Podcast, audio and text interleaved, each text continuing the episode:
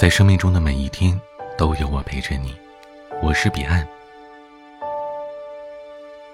现如今，各种娱乐圈的热搜，让人们说我再也不相信爱情了。的确，在这个不断变化的时代，想要维系一段感情真的太难了。而今天，我想跟你分享的《我们仨》，或许能让你从中收获对爱的感悟和理解。也希望你能在听完之后再度相信爱情，并勇敢的守护它。一个是学贯中西的博学鸿儒，一个是温婉出众的一代才女。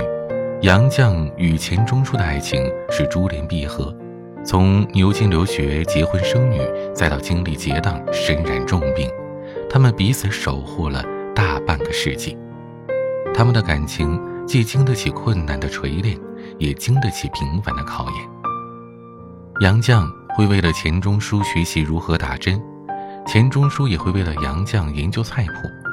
两个人为了对方能平安幸福，都愿意在自己不擅长的领域苦下功夫。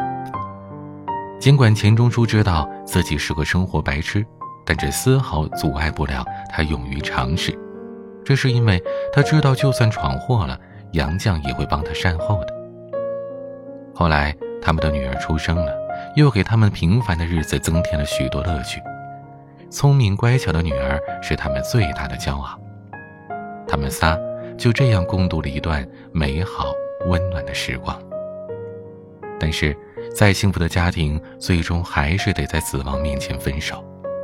面对女儿丈夫的相继离世，杨绛先生虽然心痛，但他深知眼泪不是寄托哀思的最好方式。他将过去点点滴滴的回忆都化作了细腻温情的文字，才有了这本《我们仨》的面世。这些过去的经历，在杨绛的笔下被描述的自然而从容，像涓涓细流一般，清澈的能深入到我们的内心，让我们从他们平凡又温暖的生活小事里，感受到爱情的深刻意义。好的爱情不是完人和完人的结合。而是理解与珍惜以后的相守，而它的意义不会因为躯体的生灭或者距离的远近而有所改变。深厚的感情早已把我们和对方永远的连接在一起，虽然离别的哀痛之情难以遮掩，但活着的人能带着回忆继续前进。这种超越了生死的爱情更具力量，让我们为之动容。今天。我们一起走进杨绛一家，感受他们的凄美情思。